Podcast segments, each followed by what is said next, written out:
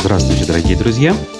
Вторник, 26 сентября 2023 года, 9 часов утра в Башкортостане, и я, Руслан Валиев, приступаю к очередному выпуску программы «Аспекты республики», который выходит на трех каналах аспектов Башкортостана. Это YouTube, это ВКонтакте и это, конечно, Одноклассники. Прежде всего, YouTube-трансляция работает, и это радует, поэтому вы можете общаться со мной и с нашими остальными зрителями, которые смотрят сейчас или позже с помощью чата трансляции. Задавайте вопросы, пишите реплики, комментарии, ставьте лайки. Самые простые действия, которые вы можете сделать, в то же время для нас они являются очень важными. А, поэтому еще раз пальцы вверх, можно даже колокольчики э, нажимать в YouTube для того, чтобы не пропускать последующие наши трансляции.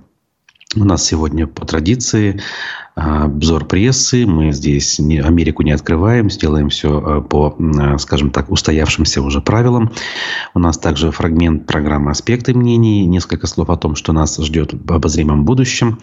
Поэтому, опять же, без каких-то нововведений давайте начинать. А, ну, начну я с нашего родного сайта, родных пенатов, как говорится, аспекты медиа.ру. Сразу с довольно курьезной новости, которую, я думаю, предстоит нам обсуждать в программе «Аспекты городской среды» с Олегом Арефьевым. Это новость из разряда того, что это не новость вовсе, а некоторые наши коллеги преподносят ее как событие уже состоявшееся. По проспекту Октября в Уфе планируется запустить скоростной бесшумный трамвай. Мы это пишем как бы со слов мэрии, э, и понятно, что это лишь слова. Многие написали, что в Уфе по проспекту Октября запустят скоростной бесшумный трамвай. Уж сколько нам открытий чудных готовит просвещение век. Я хотел я сказать, на самом деле, уж сколько раз мы слышали подобного рода э, предсказания или, э, я не знаю, какие-то мечты отдельно взятых чиновников. Мне кажется, именно это в данном случае и нужно рассматривать в качестве корня всей этой новости. Но все-таки давайте попытаемся разобраться. Значит, чиновники по данным телеканала ЮТВ сказали, что планируется запустить скоростной бесшумный трамвай с параллельной реконструкцией линии электротранспорта. Ну, наверное. Чтобы сделать бесшумный трамвай, линию электротранспорта явно надо не просто отремонтировать, а просто-напросто заново выстроить. На данный момент, оказывается, завершается проектирование адаптивной автоматизированной системы управления дорожным движением. Как одно связано с другим, при этом не поясняется. Данная система позволит в зависимости от загруженности направлений на перекрестке выделить зеленую полосу для легко, легкорельсовых транспортных средств с минимальной задержкой при прохождении перекрестков и обеспечить приоритет как личному, так и общественному транспорту сказал, оказывается, заместитель начальника Главного управления архитектуры и градостроительства Уфы Александр Кузьмин. Все работы ведутся по концепту генплана Уфы, разработанного Институтом генплана Москвы. Видимо, слово «Москву», если добавить, то все, значит, э, серьезные намерения и качество работ сразу должны вырасти, по крайней мере, в глазах читающего и наблюдающего. Легкий рельс, в принципе, не может быть альтернативой метро, пишут они. Но, в общем-то, тоже Америку не открывают. Даже в скоростном исполнении с полным обособлением пути от остального транспорта и создании приоритетов в движении, что в Уфе сделать нереально по причине сложной и хаотичной застройки проспекта и центра. Э, это комментирует уже э, телеграм-канал «Уфимские транспортные вести», специализированный источник. Как итог, возможный вариант современного трамвая сегодня может конкурировать и быть лучше автобуса, но заменить метро не способен от слова совсем. На метро просто нет денег, можно было их найти. Не просто, но можно было. Другие же находят, получают финансирование и строят. Но мы строим никому не нужный восточный выезд, хотя и трамвай Хотя и на трамвай сегодня денег нет. Вот, кстати, в основной новости, где мы ссылаемся на чиновников, тоже ни слова нет о том, а, на какие деньги собирается это все а, строиться. Ну, вообще, конечно, в этом смысле, вот не побоюсь этого слова, не в обиду будет сказано коллегам, все-таки непрофессионализм многих участников данного процесса налицо. Начиная от чиновников, которые что-то там заикнулись, заканчивая журналистами, которые подхватили эту историю и пообещали всем решение проблем с общественным транспортом в виде строительства легкорельсового нового трамвайного движение, что в принципе требует огромных денег, сравнимых с теми деньгами, которые республика в кредит получает от э, банка, э, Внешэкономбанка для строительства восточного выезда. Ну ладно, в общем, тема действительно Олега Арефьева, а я дальше двигаюсь. Э, у нас э, назначение в Госсобрании Курултая происходит в преддверии уже начала новых заседаний. Так вот, новым лидером фракции «Единой России» назначен, ну, избран, если уж говорить э, буквально, Салават Хусаинов, бывший вице-мэр Уфы, много лет работавший вице-мэром, отвечавшим за ЖКХ. Значит, э, он сменяет э, вице-спикера Рустама Ишмухаметова, который последние годы возглавлял «Единую Россию». Э, Толкачев, председатель Госсобрания, считает, что новый руководитель фракции наладит эффективное взаимодействие депутатов нового созыва внутри фракции и межфракционную коммуникацию, что будет способствовать плодотворной работе парламента в целом. Хусаинов у нас уроженец Мейкинского района. А, значит, и действительно многие годы, судя по его биографии, он работал э, в системе ЖКХ. Э, значит, а до этого был, соответственно, до мэрии э, в администрации Ленинского района еще с середины 2000-х эм, годов, даже с конца 90-х, если быть более точным. Ну, что могу сказать? Салават Сахевич был у нас пару раз в эфирах. Человек в общении очень милый, приятный, несмотря на то, что единорос, как принято говорить. Эм, в этом смысле теперь у него еще более публичная должность. Как говорится, мы со своей стороны будем а, приглашать и пытать, как это принято у нас, а, вопросами, насколько это возможно. Понятно, я при этом никаких иллюзий не питаю ни насчет госсобрания в целом, ни насчет Единой России в ее составе. Тем более, в этом смысле иллюзий у меня давно нет по поводу того, что происходит в нашем государстве в принципе. Но все-таки отдельно взятые люди иногда себя немножечко проявляют, по крайней мере, в общении. Ну и можно Э, каким-то образом информационное поле заполнять.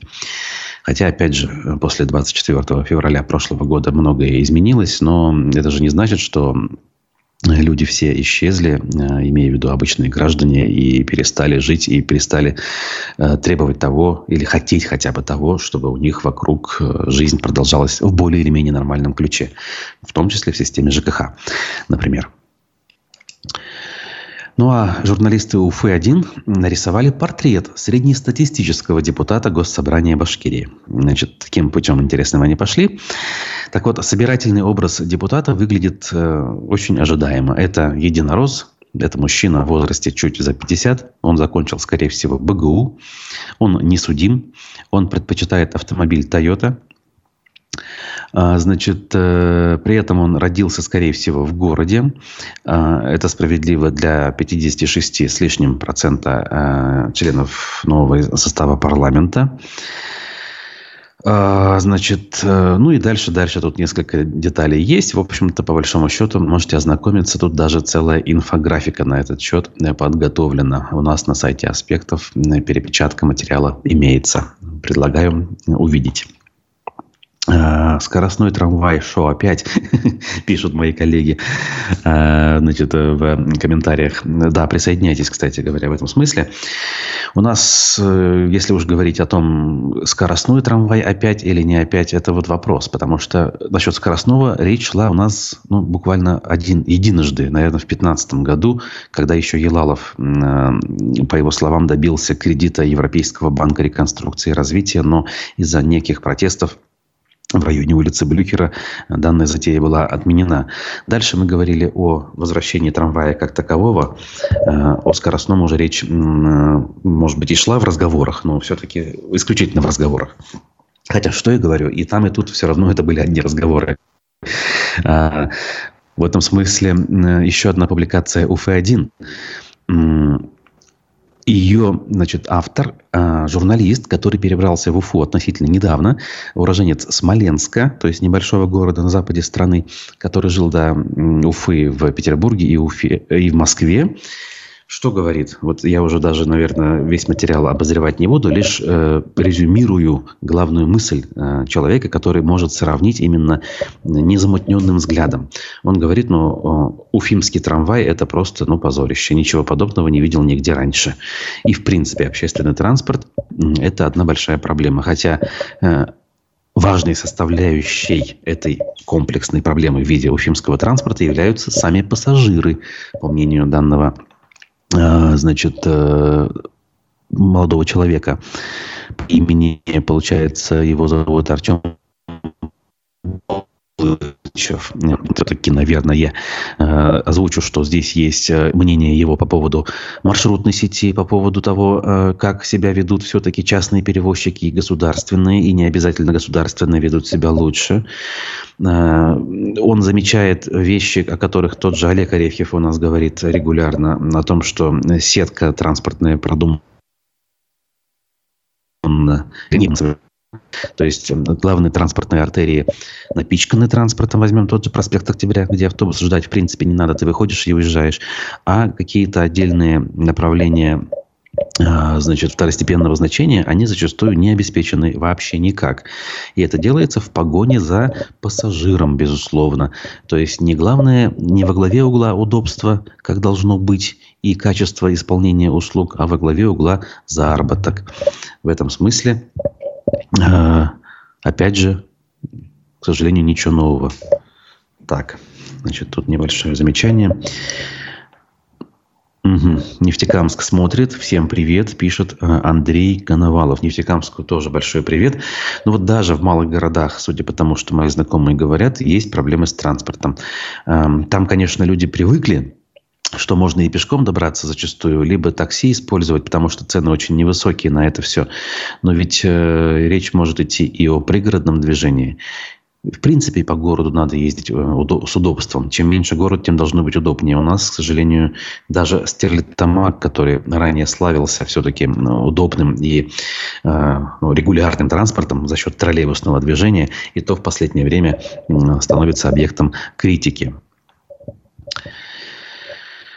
Так, дальше. Значит, э, пруфы э, значит, поддерживают э, разбор проблемы, которая вдруг откуда ни возьмись стала массовой. Имеется в виду отсутствие, дефицит топлива. На заправках заканчивается бензин. АЗС в Башкирии начали закрывать без объяснения причины, утверждает издание. Сразу несколько читателей сообщают, что некоторые заправки вешают ограничители и таблички значит, эм, создают искусственный дефицит и не первый день. Позавчера на Оренбургской трассе ночью дизельного топлива не было, пишет подписчик Ренат Каримов. И вчера после 18.00 не было дизельного топлива. Успел залить 200 литров. Больше нет типа заправка на спуске в Булгакова. Оставил комментарий еще один читатель Максим Яхин. Несколько читателей пруфов также столкнулись с отказом заправок заливать топливо. Две заправки в Черниковке оказались закрыты, сообщил накануне еще один читатель. 22 сентября на совещании вице-премьера правительства России Александра Новака с представителями нефтяных компаний заявили, что в России нет дефицита топлива как в оптовом, так и в розничном сегментах. На нефтеперерабатывающих заводах, нефтебазах и в резервуарах транснефти накоплены достаточные запасы, заверили в Кабинете министров. На 20 сентября общий объем запасов топлива составлял почти 5 миллионов тонн. Но при этом происходит вот такая вот странная история, которая, опять-таки, требует, конечно, экспертного разбора, но что-то мне подсказывает, что дело все в ценах, и э, будем так говорить, продавцы, в данном случае Башнефть розница конкретно, предпочитает, будем говорить, другие каналы реализации более выгодные, нежели продажа по розничной цене э, в сети АЗС, где, впрочем, цена и так выросла уже, много раз она росла за лето, там более 16 раз мы уже посчитали, но при этом все равно остается ниже, чем они могут продавать по другим каналам. Вот и весь сказ, к сожалению. Так, ну, теперь давайте так. Немножечко отвлечемся от проблем насущных, хотя обратим внимание на другие проблемы. Э, в гостях вчерашней нашей программы «Аспекты мнений» был э, наш коллега, э, долгое время бывший соведущим, кстати, моим, еще во времена «Эхо Москвы» и даже в «Аспектах», значит, организатор интеллектуальных игр в Уфе, иммигрант ныне, или релакант, как правильно говорить, хотя это вопрос спорный, как правильно, Тимур Сайфулин. Говорил он в том числе о том, как он видит вообще ситуацию в стране в связи с тем, что происходит уже более полутора лет. Давайте мы послушаем Тимура Сайфулина, а через несколько минут я вернусь, и мы продолжим. Возможно, для осознания того, что происходит, нужно больше времени. Ухудшение жизни людей, но ждать, видимо, придется долго. Ты знаешь, э, мой э, брат двоюродный Вадим как-то написал очень крутую фразу, я прям до сих пор запомнил. Сейчас до России чем хуже, тем лучше. То есть он имел в виду как раз ровно это, ну, что, может быть, уже до какого-то предела дойдет затягивание вот всех этих вещей, да, что в какой-то момент люди скажут, ну все, ну хорош уже, что происходит?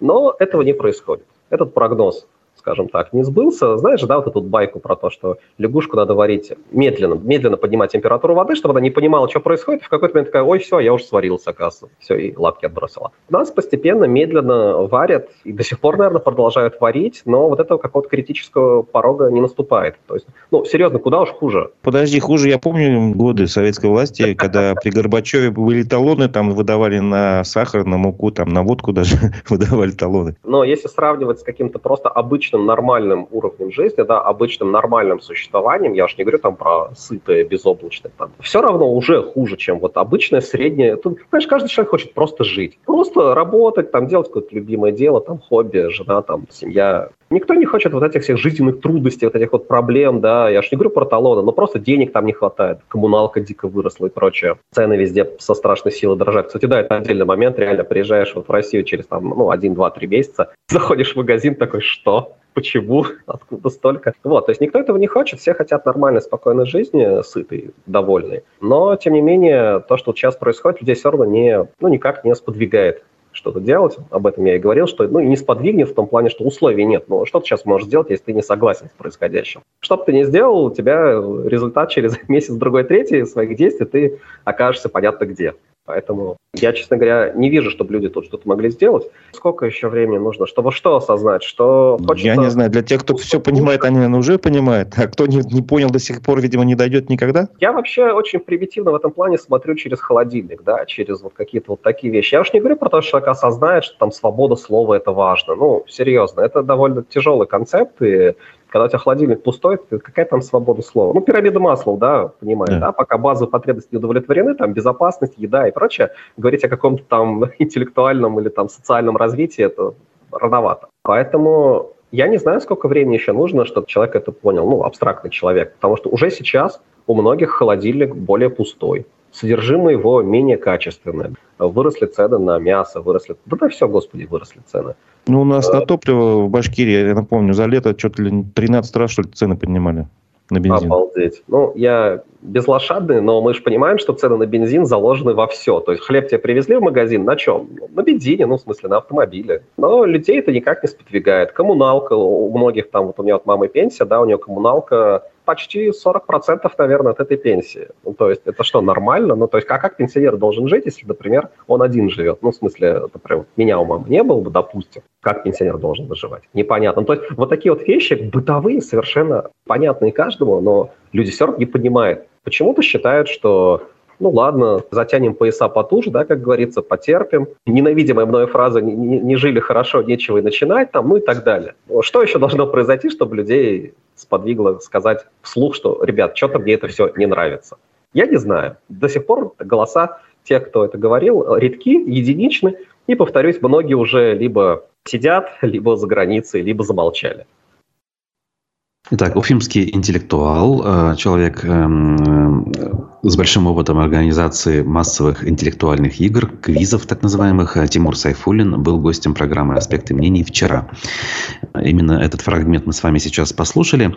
А сегодня у нас в 11 часов политолог Арсен Шаяхметов собственной персоной, поэтому не пропустите, также смотрите активно и пишите свои комментарии, вот как сейчас делают наши некоторые зрители.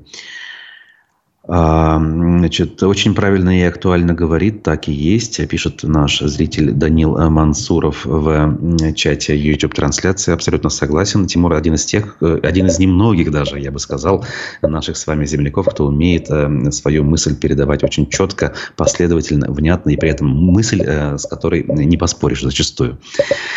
Вот. Ну, а я дальше двигаюсь. Еще одна публикация пруфов.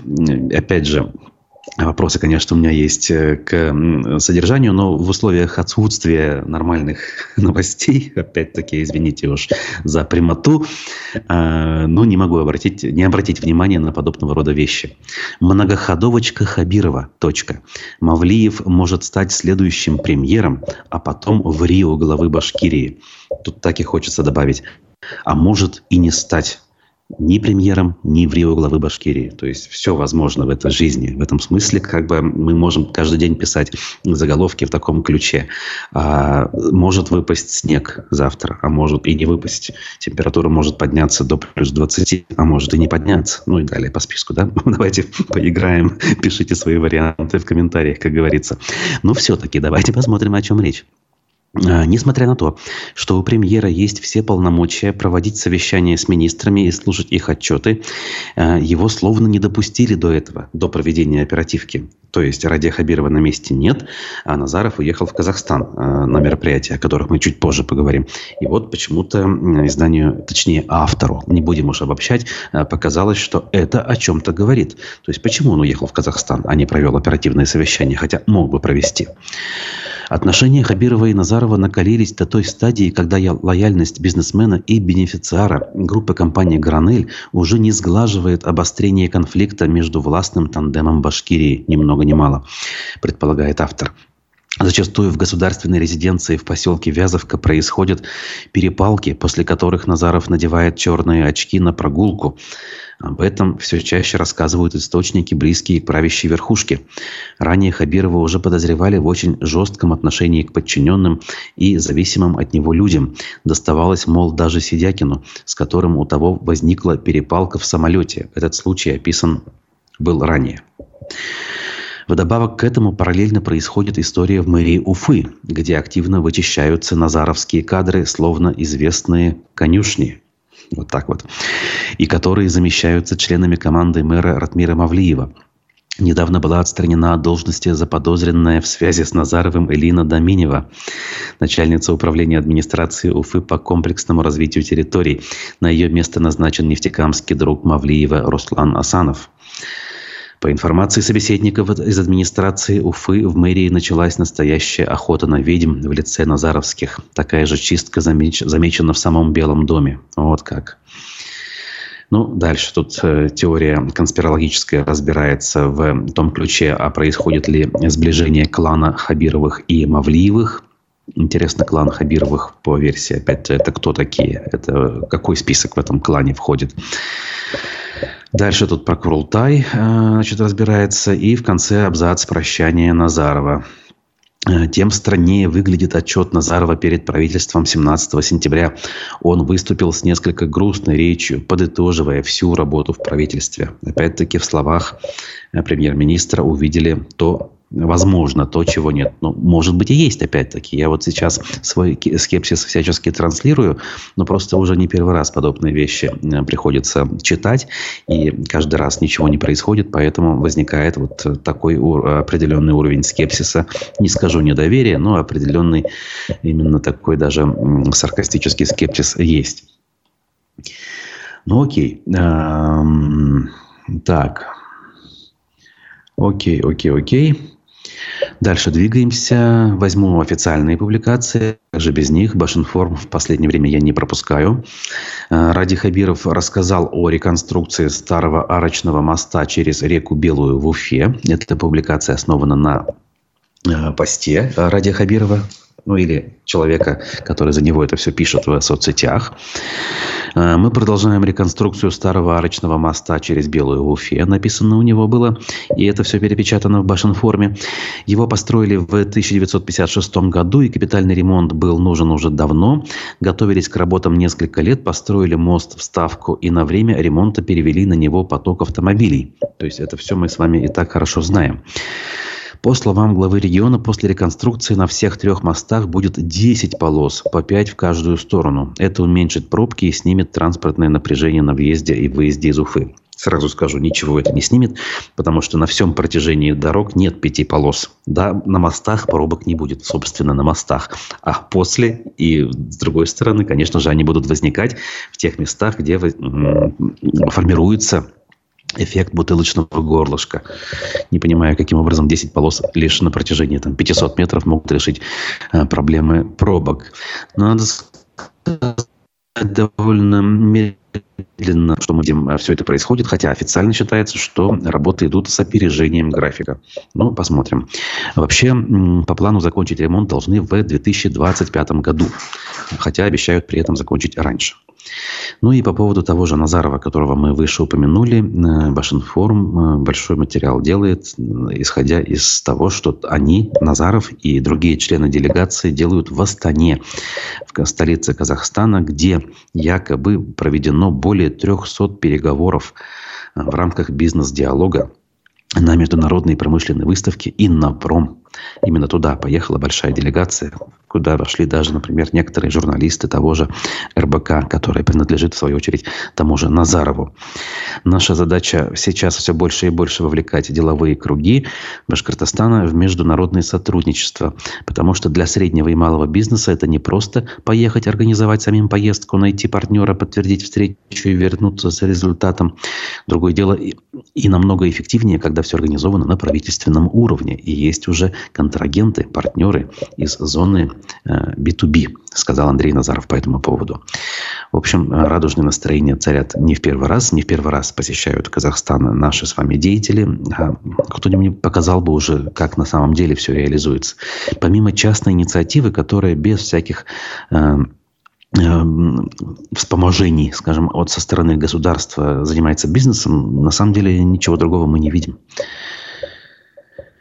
Э, значит, э, в Уфе установят уличные часы. Казалось бы, что за прикол? Прикол в том, что коммерсант э, публикует цену. Цены, цена этих часов миллион рублей. При этом не сказано, о каких часах идет речь. Поставщик должен э, установить часы в течение 45 календарных дней с даты заключения контракта. Часы должны быть круглыми, диаметром 6 метров, с обогревом корпуса в зимний период, защищенными от влаги с микропроцессорным управлением через сим-карту с помощью приложения для устройств на системе Android, ни много ни мало. Место установки часов необходимо согласовать с заказчиком. Наверное, необходимо. Любопытно, что что за часы решили обновить сделать их электронными вместо тех, которые, видимо, там были. Где у нас круглые часы? Так, на гостинице «Россия» нынешний азимут у нас, по-моему, квадратные. Э, механические часы круглые я вспоминаю сейчас только на башне э, здание офиса Башнефти.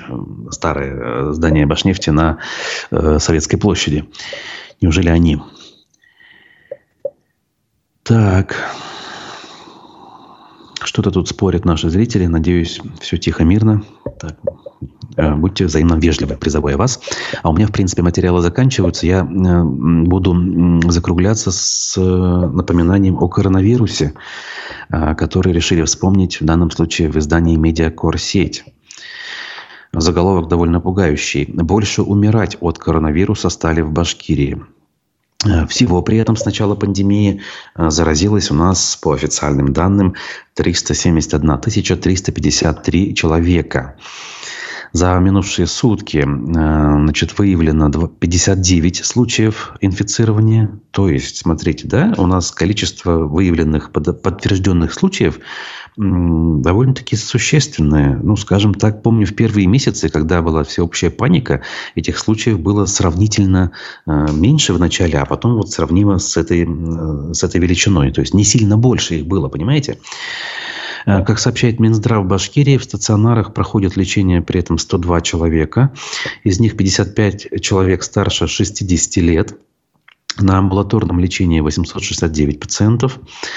А, всего скончалось в регионе по официальным данным, опять же, я напомню, что у нас было большое недоверие к ним, скончалось 6106 человек, а в период с 11 по 17 сентября вот нынешнего года Значит, эм, погибших было, получается, 105 человек, 6105 человек, то есть на одного меньше.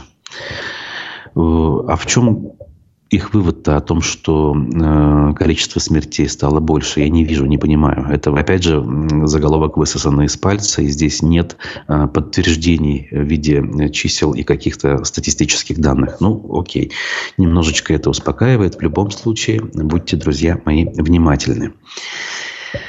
Еще раз напоминаю, что сегодня в программе «Аспекты мнений» политолог Арсен Шаяхметов. Э, он у нас в гостях в 11 часов. А, на текущих новостях я завершу э, наш э, очередной выпуск «Аспектов республики». Не, забудь, не забудьте, пожалуйста, поставить лайки те, кто этого не сделал. Ну а комментарии оставляйте, даже если вы смотрите нас чуть позже и уже в записи. Друзья, э, Спасибо тем, кто писал и общался тут между собой. Делайте это активно и делайте это всегда. Хорошего всем дня. Увидимся. До свидания.